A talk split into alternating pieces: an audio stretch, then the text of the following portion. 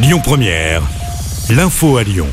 Bonjour à tous. À la une de l'actu, cette prise de parole d'Emmanuel Macron. Le président s'est exprimé en marge du Conseil des ministres ce matin. Le chef de l'État a expliqué son choix de maintenir Elisabeth Borne comme première ministre et il a réaffirmé sa volonté de miser sur la continuité et l'efficacité. Le président a aussi évoqué les gros dossiers des prochains mois, notamment l'éducation avec la rentrée scolaire de septembre, mais également la sécheresse, le pouvoir d'achat ou encore l'accès aux urgences. Un gouvernement qui a donc essuyé quelques changements pour huit portefeuilles. Parmi les plus notables, l'arrivée de Gabriel Attal l'éducation, Aurore Berger aux solidarités. Aurélien Rousseau est lui le nouveau ministre de la Santé. L'actu, c'est aussi ce week-end chargé sur les routes à l'occasion des vacances. Bison futé hisse le drapeau orange aujourd'hui dans le sens des départs. L'ensemble du territoire national est concerné. C'est rouge. Demain, il faut éviter la 7 entre Lyon et Orange entre 9h et 19h. En revanche, le trafic s'annonce fluide dans le sens des retours tout le week-end. Et puisqu'on parle de circulation, la catastrophe a été évitée de très peu hier soir sur la 7 au sud de Lyon. Vous avez peut-être aperçu la vidéo sur les réseaux sociaux. Un véhicule de patrouille de Vinci a été heurté par deux camions sur l'autoroute entre Vienne et Chasse-sur-Rhône. L'agent n'était pas dans son véhicule au moment de l'accident. Il s'agit du 31e choc subi par un véhicule d'intervention sur le réseau Vinci Autoroute depuis le début de l'année.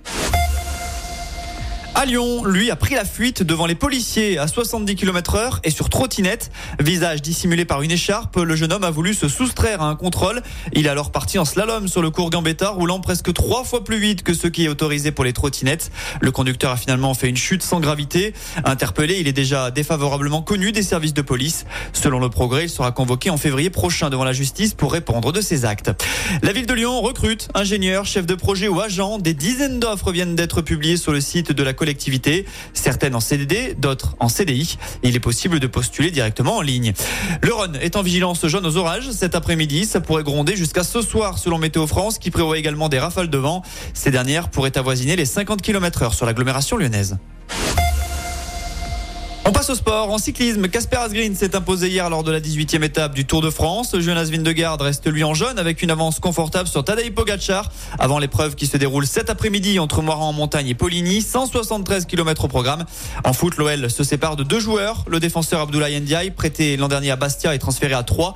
Montant de la transaction 3,5 millions d'euros. De son côté, l'attaquant Ségou Lega est lui prêté au club corse pour la saison à venir. Et enfin, on termine avec un petit mot de culture. Les fans d'Indochine étaient visiblement dans les starting blocks ce matin. La billetterie pour le concert surprise aux Nuits de Fourvière a ouvert à 11h. À midi, les 4400 places avaient déjà été écoulées. Le show est lui prévu dans 8 jours au Théâtre Antique. Écoutez votre radio Lyon Première en direct sur l'application Lyon Première, lyonpremière.fr et bien sûr à Lyon sur 90.2 FM et en DAB+. Lyon Première